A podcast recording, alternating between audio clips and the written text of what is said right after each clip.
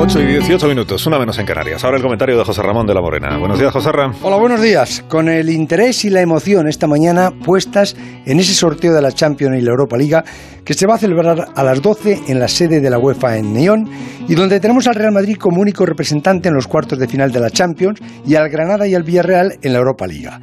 Todos hablaban anoche de suerte para ese sorteo, pero en ese bombo están los ocho mejores de Europa en estos momentos. Y en la Champions, aun sabiendo que el Madrid experimenta una metamorfosis de grandeza cuando llega a estas alturas, viendo cómo están el Bayern, el City, el equipo que tiene el PSG, el Liverpool, el Chelsea, llamamos suerte a que al Madrid le toque el Dortmund o el Oporto, que supuestamente son los menos temibles. Y a partir de ahí que el Madrid se vuelva a convertir en el increíble Hull, pero nos suena un poco toda fantasía, porque las cosas suelen ser como parecen.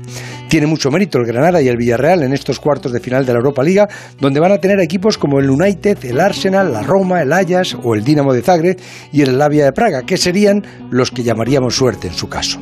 Es sorteo puro, o sea que puede haber enfrentamiento entre españoles. Hay en las dos competiciones cinco equipos ingleses, tres españoles, dos alemanes y un solo italiano, francés, portugués, holandés, croata y checo. Somos el país con más Copas de Europa ganadas, 18. 13 del Madrid y 5 del Barça.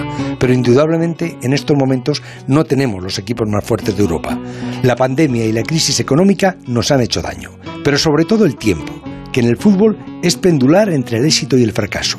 Y ahora toca volver a resetearnos para volver a aquellos tiempos de gloria. Son y 20 las 8.